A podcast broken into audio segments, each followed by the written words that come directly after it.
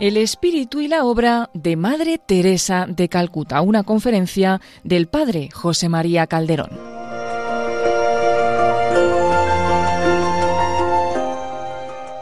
Uno aporta lo que sabe, y lo que sabe es lo que os voy a decir. Dice el, el Evangelio de San Juan, después, sabiendo que ya todo estaba cumplido, y para que la escritura se cumpliera hasta el final, Jesús dijo, tengo sed.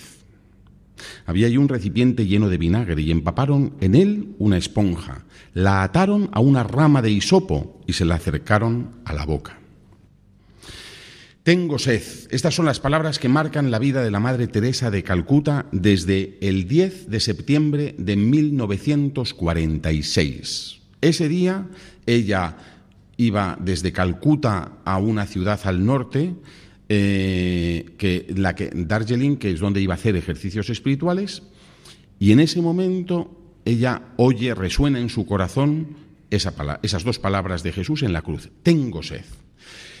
Es un poco ingenuo pensar que era la primera vez que la Madre Teresa oía esas palabras. La Madre Teresa ya llevaba... Eh, pues llevaba 18 eh, años de religiosa. Era religiosa de las irlandesas que llamamos aquí en España. En realidad se llaman eh, religiosas de la Bienaventurada Virgen María, ¿eh? pero aquí le llamamos irlandesas porque se fueron fundadas en Irlanda. Bueno, pues la Madre Teresa ya había meditado muchas veces esas palabras, tengo sed, tengo sed, ya las había oído, ya las había meditado todas las todas las eh, Semanas Santas había, eh, había sido partícipe de esas palabras del, Evangelio y sin embargo en aquel momento suenan en su corazón de una forma distinta. Algo que le hacen percibir que la vida ha cambiado, en su, que, ha cambiado algo muy grande en su vida. Ha cambiado tanto que de repente ve que ella está llamada a algo distinto a lo que había estado haciendo hasta ese momento. Ella era una mujer albanesa, estaba en Calcuta porque había ido allí como religiosa irlandesa. Es curioso, cuando ella nació en, 1910, ella nació en un pueblecito de Albania, eh, Skopje, eh, eh, cuyo párroco era un jesuita, ella desde pequeña había declarado que quería ser religiosa, pero con un fin, llevar a Jesús donde no era conocido. Llevar a Jesús donde era donde había gente que no hubiera oído hablar nunca de él y siempre había pensado que la oportunidad era ir a la India. Es de un pueblo de Albania, ella no conocía ni el inglés, ni realmente sabía muy bien lo que era la India, y cuando se, se metió o cuando ingresó en esta nueva eh, congregación, que es la de las irlandesas, no sabía ni que existían. El párroco le manda a Irlanda a aprender, cuando cumple los 18 años, le manda a Irlanda a aprender inglés y a conocer la congregación en la que ella se iba a incorporar. No sabía nada y sin embargo se fía del sacerdote y se va a Irlanda. Al poco tiempo de estar en Irlanda, ese mismo año, en, eh, en el año 28, es enviada a Calcuta y llega en el año 29, porque en aquellas épocas iban en barco y tardaban meses, ¿verdad?, en llegar.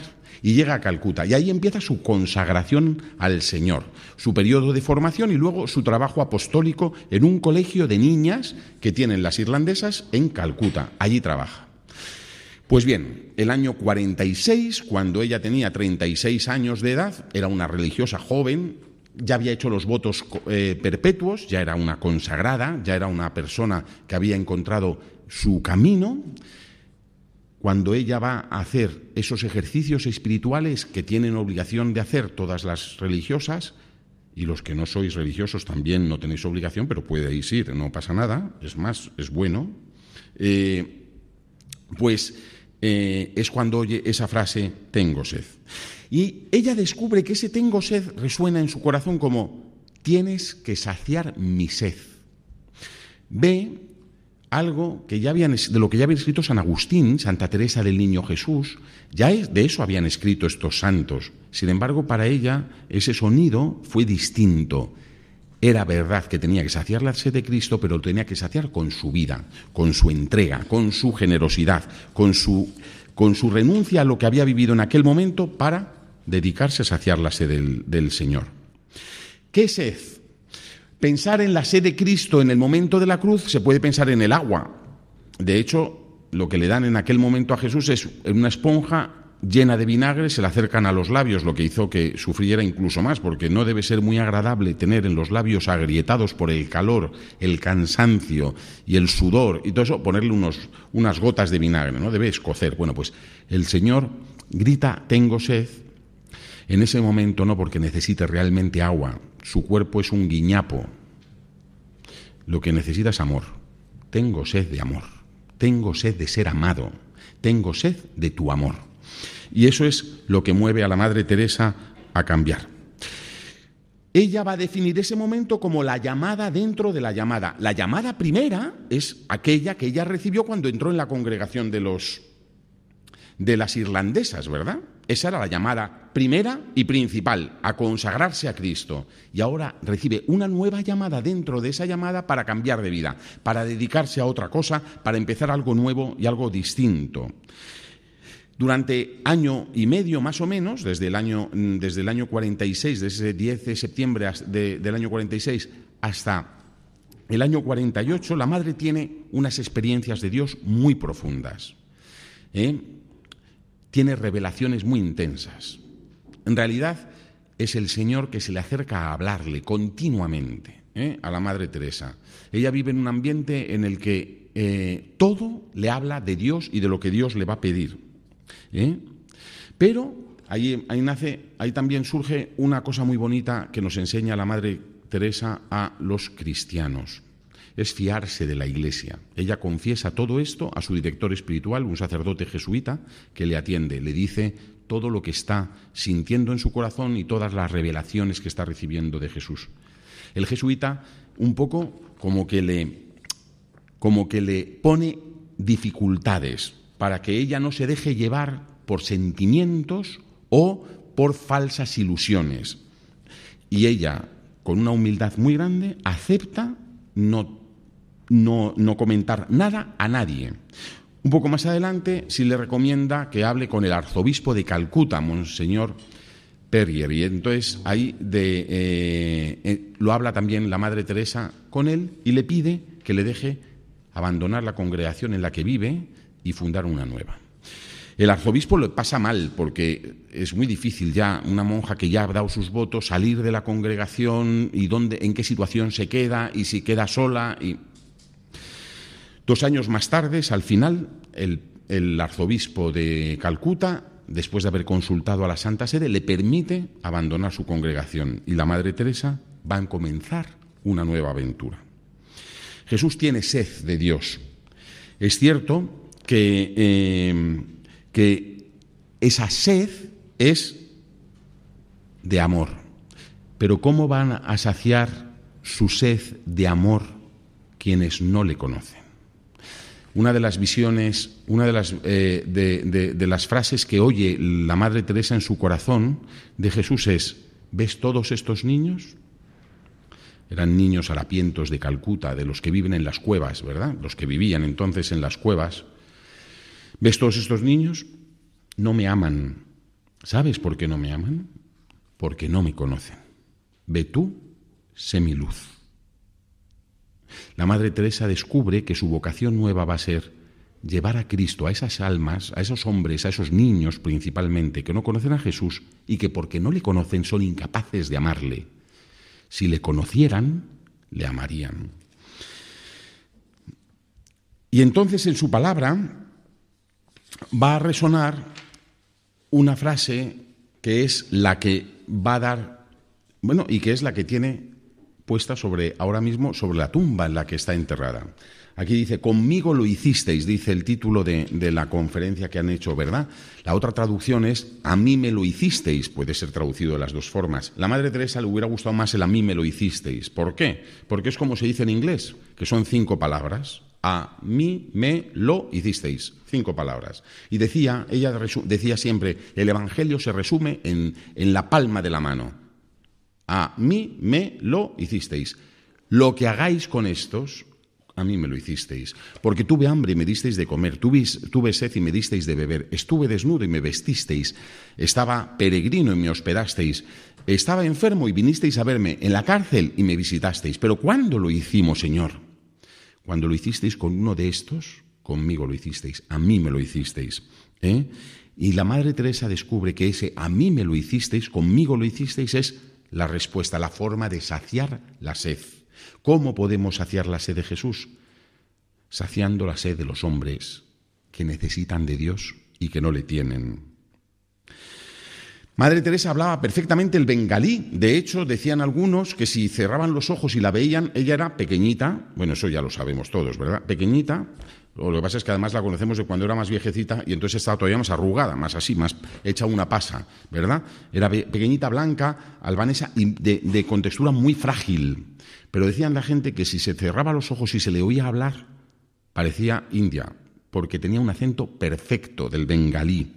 Bueno, pues esta pobre mujer que no tiene fuerzas, ya con los permisos del obispo, el 17 de agosto del año 48 deja su casa de las irlandesas y se une primero a una orden religiosa que yo no conozco, que son las hermanas médicas misioneras, que le enseñarán un poco cómo tratar a los enfermos y qué hacer para primeros auxilios. Se lo mandó el obispo, le dijo, tienes que aprender algo porque vas a estar en la calle y vete a saber lo que te encuentras.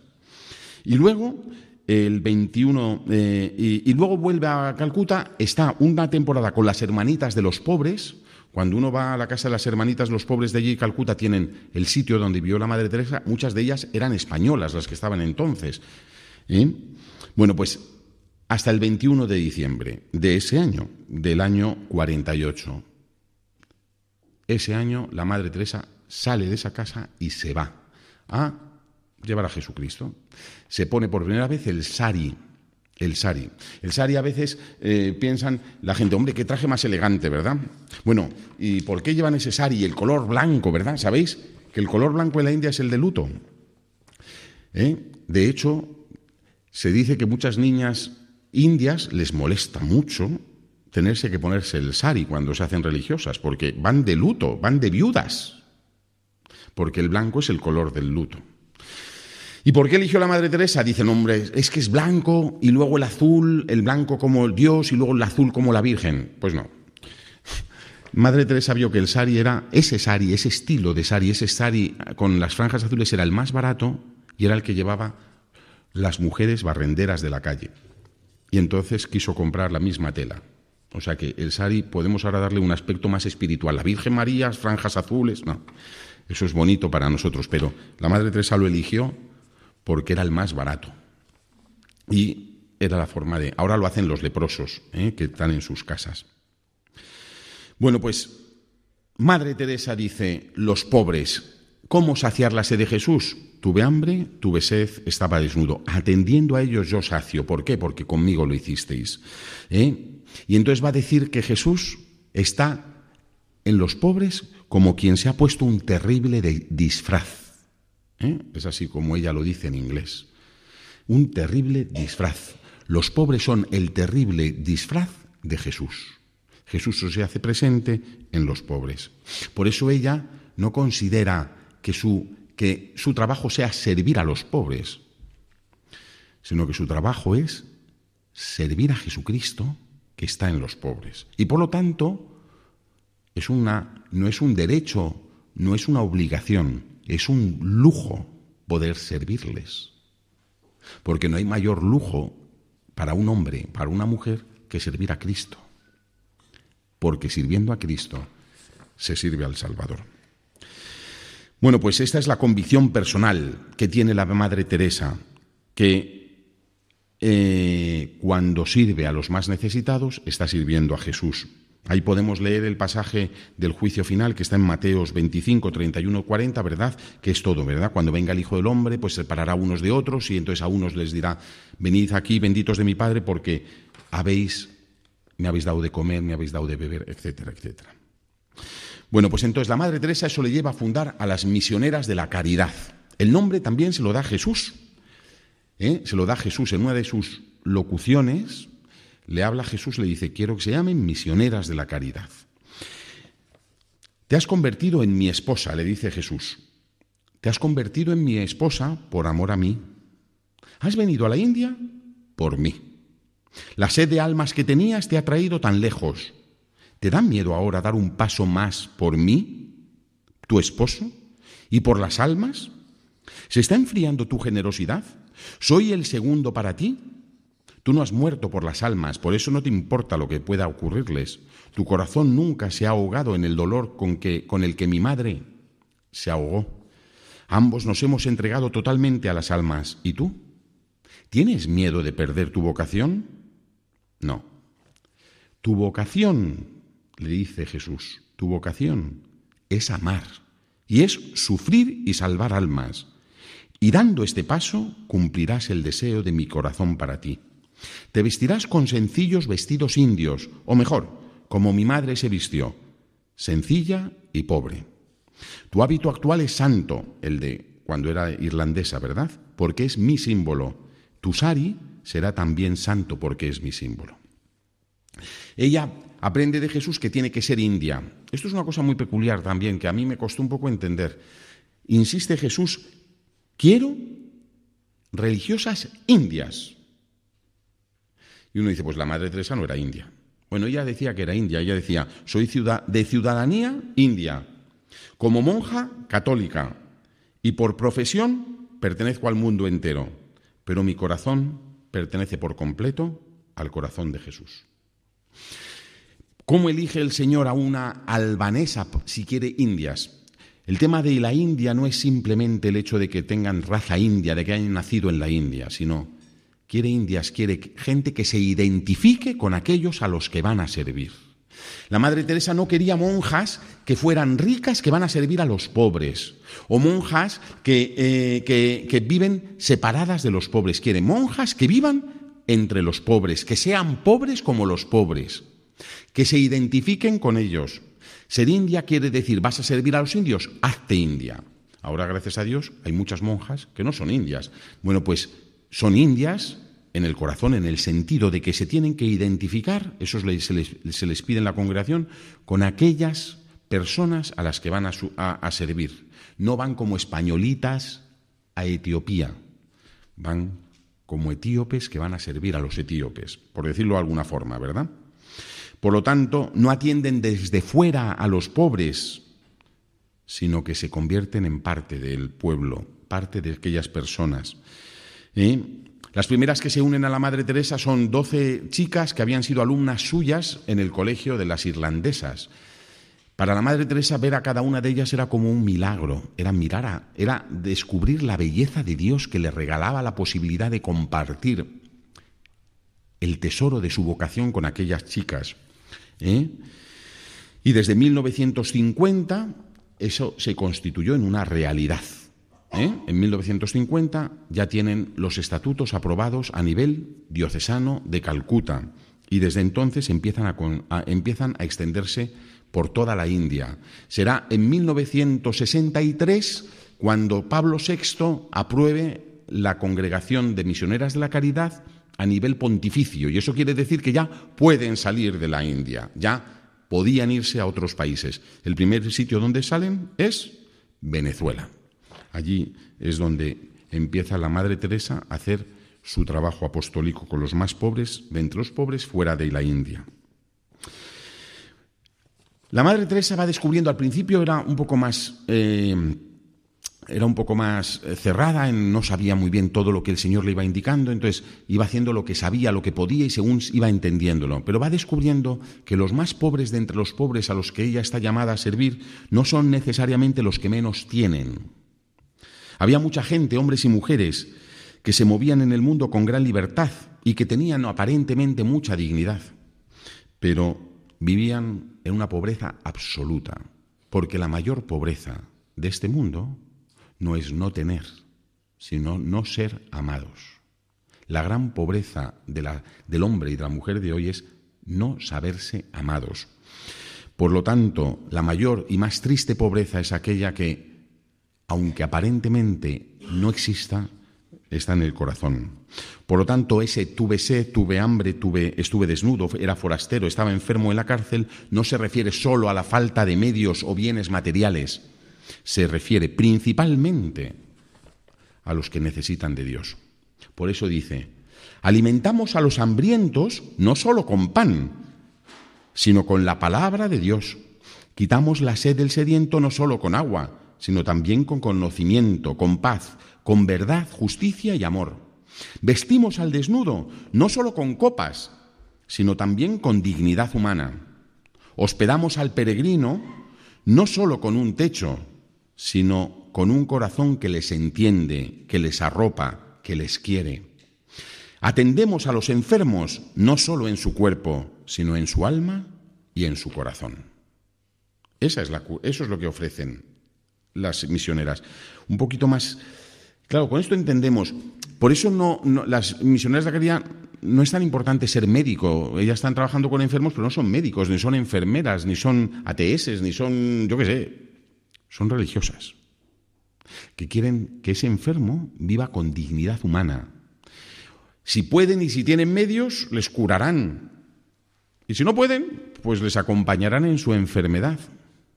De ahí que uno de los primeros que ella atendió en su casa, sabéis que ella enseguida abrió una casa, más fue en el eh, la casa la abrió en un templo, en un templo mm, hindú, ¿verdad? Pues ahí abrió su primera casa, que era la casa de los moribundos. ¿eh? Todo el mundo quiere ir a visitarla. Bueno, pues uno de los primeros enfermos a los que ella atendió allí le dijo, madre, he vivido toda mi vida como un perro y usted está haciendo que yo muera como un ángel. No le estaba curando la Madre Teresa, pero le había curado, le había limpiado las llagas, le había hecho, le había dado ropa limpia, le había limpiado la boca. El hombre estaba siendo tratado con amor, cuando ese hombre no había pisado nunca una casa. Había nacido en la calle y estaba en la calle cuando la Madre Teresa lo recogió. Lo más importante no es tener, por lo tanto, conocimientos de medicina, de arquitectura para los que no tienen casa. Lo más importante es amar a quienes no sienten ese amor. Los más pobres de entre los pobres, dice Madre Teresa, los más pobres de entre los pobres son los hambrientos, los sedientos, los desnudos, los sin techo, los ignorantes, los cautivos, los disminuidos, los leprosos, los alcohólicos, los enfermos y los moribundos, los no queridos, los abandonados, todos aquellos que, que, son despreciados por la sociedad humana, aquellos que han perdido la fe y la esperanza de su vida, los pecadores que no se arrepienten, los que están bajo el poder del demonio, los que, perdón, sí, los que conducen a otros al pecado, al error, a la confusión, los ateos, los que yerran, los que viven en la confusión o en la duda, los que son tentados, los ciegos espirituales, los débiles, laxos o ignorantes, aquellos que todavía no han recibido la luz de Cristo, los hambrientos de la palabra y de la paz de Dios, los que pasan por dificultades, los que producen repulsa, los que están tristes, las almas del purgatorio, y cada monja misionera de la caridad, que acepta vivir la vida de pobreza evangélica y por el hecho de ser pecadora. Eso está escrito así en las constituciones de las misioneras de la caridad. Esto es muy bonito lo último, ¿verdad? Porque parece que es la gente de fuera. Para la Madre Teresa, las mismas religiosas son pobres y hay que cuidarlas. No conocer el amor de Dios, no conocer y no saber que Dios les ama, esa es la gran tragedia del, hombre. Por eso ella intenta siempre predicar, pero no con palabras, sino con obras, el amor de Cristo. Ella intenta siempre mostrar a los hombres el amor de Dios. ¿eh? Y mostrar el amor de Dios que siempre perdona. Mostrar el amor de Dios que siempre se muestra misericordioso, que siempre es compasivo, un Dios que quiere abrazar como, el, como al Hijo pródigo. ¿eh?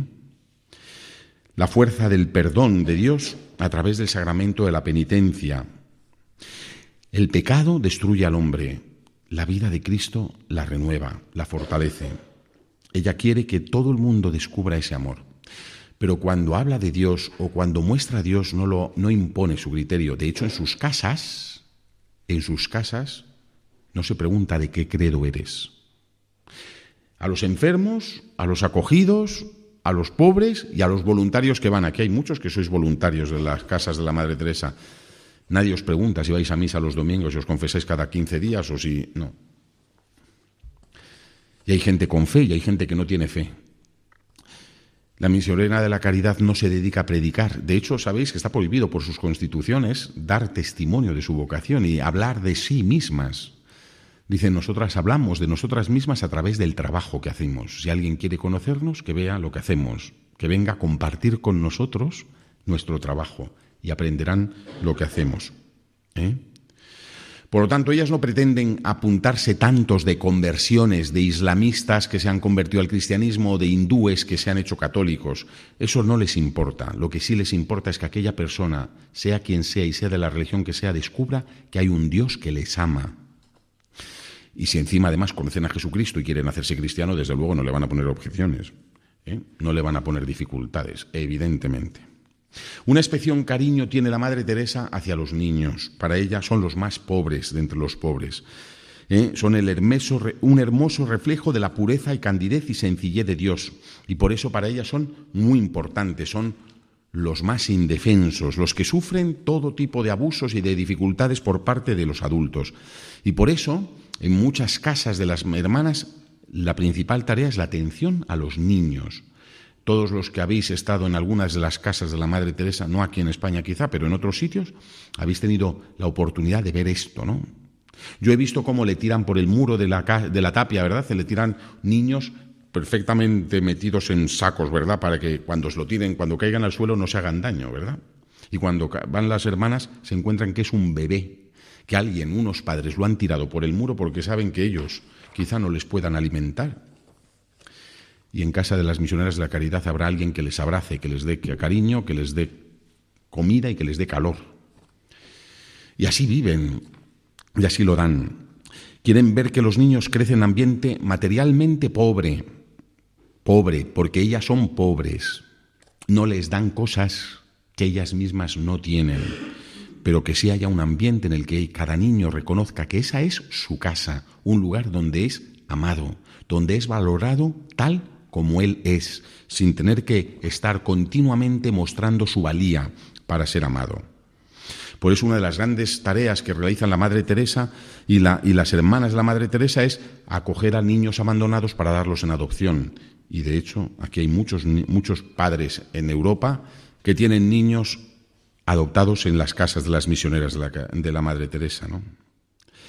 Bueno, pues si esto es verdad, y de hecho lo es, no podía ser de otro modo que para Madre Teresa el peor de los males que tiene la sociedad actual es el aborto. No cabe en, la cabeza de la Madre Teresa que una madre quiera desentenderse de su criatura, incluso provocándole la muerte. Ella sabía que el aborto era un asesinato, ella sabía que el asesinato era, perdón, que el aborto era lo peor que se puede hacer con una criatura. Por eso su grito que dio aquí en Madrid cuando estuvo en la Plaza Mayor, dádmelos a mí. Y su valiente discurso cuando recogió el Nobel de la Paz en el año 79. Allí, ante todas esas personas que estaban allí, dijo, por favor, no matéis a los niños, yo los quiero con mucho gusto acepto todos los niños que morirían a causa del aborto. El aborto empobrece a la gente desde el punto de vista espiritual. Es la peor pobreza y la más difícil de superar.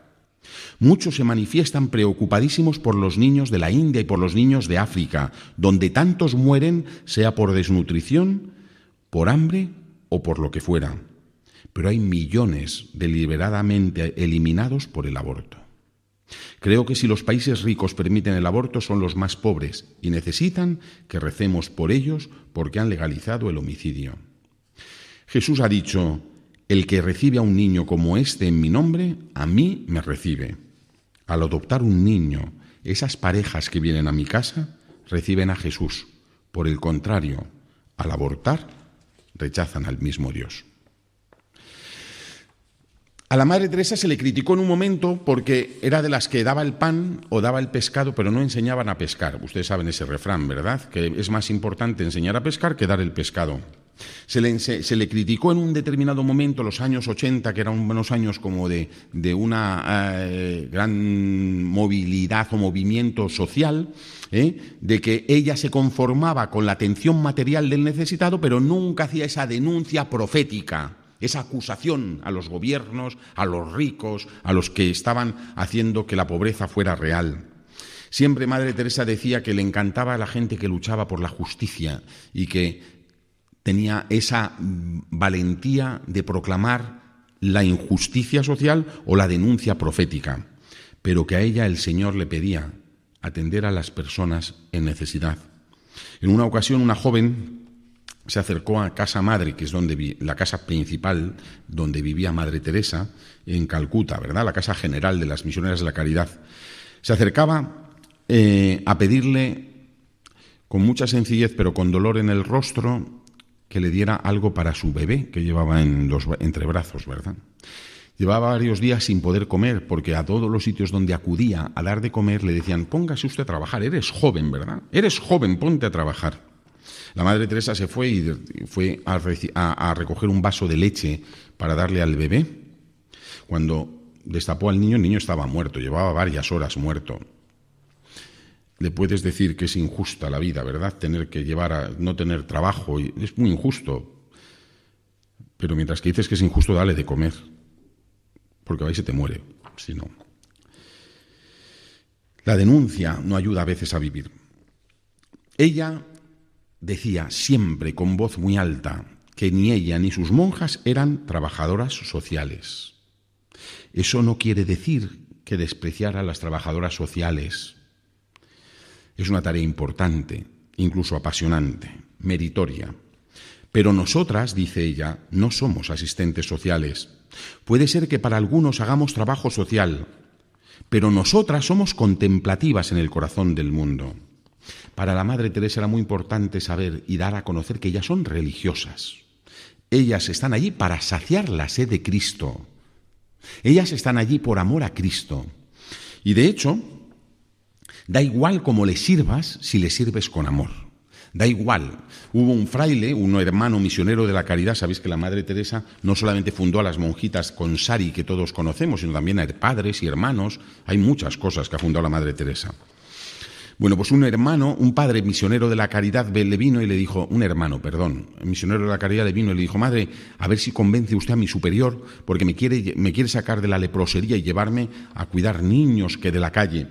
Pero yo me siento tan identificado con los leprosos, me siento tan acogido por ellos, me siento tan, tan útil, que me parece un poco ridículo. Y la Madre Teresa, después de oírle, dice, mire, hermano, su vocación no son los leprosos, ni son los niños, ni son los ancianos, ni son los sin techos. Su vocación es saciar la sed de Cristo. Y usted saciará la sed de Cristo sirviendo donde le pidan que sirva. Donde esté sirviendo, estará sirviendo a Cristo. Por lo tanto, lo primero que hay que decir, lo más importante, que Madre Teresa no es una activista, es una persona enamorada de Dios. Su amor estaba en Cristo. ¿eh? Es una mujer de Dios que tenía solo un deseo, mirar a Cristo, contemplar a Cristo y saciar su sed, su sed de amor y su sed de almas. Por eso su vida espiritual es muy intensa. Es verdad que todos, cuando vemos a las misioneras de la caridad o cuando se nos presentan en los medios de comunicación y todo eso, destacamos su servicio a los más pobres de entre los pobres y cómo están con un niño con lepra y con una anciana eh, que se le han cortado los brazos y yo les he visto con los enfermos del SIDA como todos ustedes, con leprosos, con los niños de la guerra en Sierra Leona, con... Por supuesto, están así. En Etiopía, en Etiopía tienen la casa más grande que tienen las misioneras de la caridad, en Addis Abeba. En Etiopía tienen 18 casas. La más grande de todas es la de Addis Abeba, la capital. Es la más grande de todas las casas que tienen las misioneras de la caridad en el mundo. ¿eh? Duermen 1.500 personas cada día, además de todas las que vienen a comer. Y yo cuando lo muestro tengo que reconocer que al principio me emocionaba mucho, ahora ya cuando la voy y lo muestro a los demás tengo que ir con mucha tranquilidad, porque yo me emociono contando, enseñándoles todo y al final algunos como que se les revuelven las tripas. Entonces hay que ir muy despacio, hombre, mira esto tal, para que vean, porque claro, lo que allí se ve no es muy normal, de enfermedades, de situaciones, de sufrimiento. Y yo, gracias a Dios, por haber estado muchas veces, me parece más normal. Pero lo heroico de estas monjas no es eso. Ese trabajo es muy bonito, ese trabajo es muy heroico. Es que son contemplativas, es que se levantan a las 5 y 20 todos los días para poder, todos los días, dedicarse a la oración. He dicho 5 y 20, he mentido, son 5 menos 20. ¿eh? para poder dedicarse a la oración. Son personas que tienen un estricto plan de oración, con adoración, con rezo del rosario, con la lectura espiritual, con la Santa Misa, continuamente, porque son religiosas, son personas que tienen que encontrarse con Cristo. Y decía la Madre Teresa que una no será verdadera misionera de la caridad hasta que no oiga también ella en su corazón a Jesús diciéndole, tengo sed, tengo sed de tu amor. Entonces es cuando será capaz de comprender lo que es lo que está llamada a vivir. Bueno, pues mm, podría seguir muchas horas más, pero yo creo que ya con esto eh, está muy bien. A mí me gusta mucho decir eh, esto que voy a leer, que es del Papa Benedicto XVI, en la, eh, en la encíclica Deus Caritas Est. Dios es amor. Ahí menciona varias veces a la Madre Teresa de Calcuta, entonces beata, y todavía beata, si Dios quiere en septiembre, si todo sale bien, santa.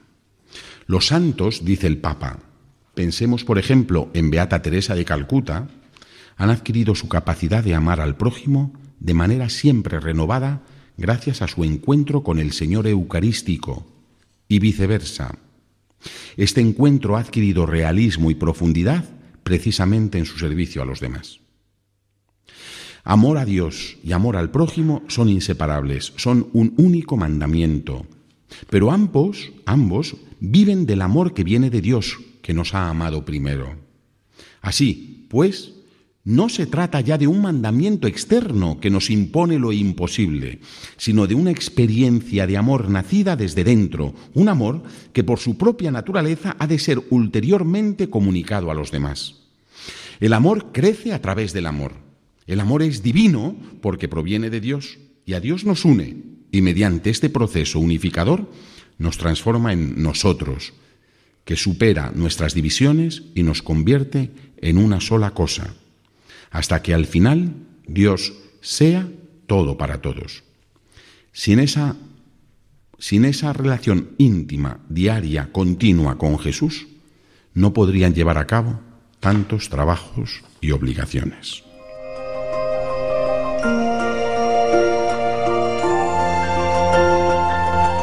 Así finaliza en Radio María esta conferencia del Padre José María Calderón, impartida en el año 2016 y titulada El Espíritu y la Obra de Madre Teresa de Calcuta.